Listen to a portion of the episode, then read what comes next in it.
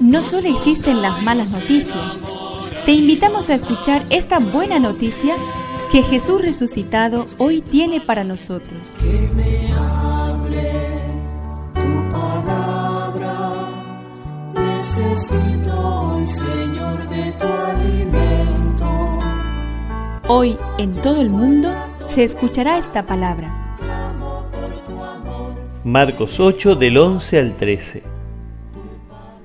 Entonces llegaron los fariseos que comenzaron a discutir con él y para ponerlo a prueba le pedían un signo del cielo.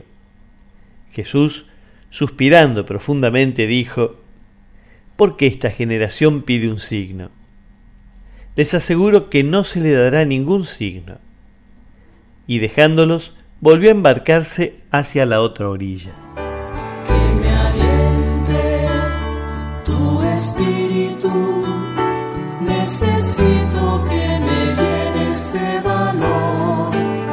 En tiempos de Jesús, algunos sectores esperaban que la llegada del Mesías estuviera rodeada de fenómenos prodigiosos y espectaculares. Por eso le piden a Jesús no curaciones, sino algo más, alguna señal milagrosa que pruebe que viene de parte de Dios. Jesús se niega de manera rotunda. A Dios no hay que buscarlo en los prodigios maravillosos. Dios está donde las personas se ayudan, se perdonan, se acogen mutuamente, se bendicen y se curan.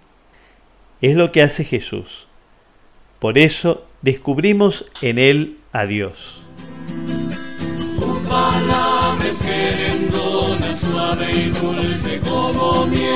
Es una contribución de la parroquia catedral para este año misionero diocesano.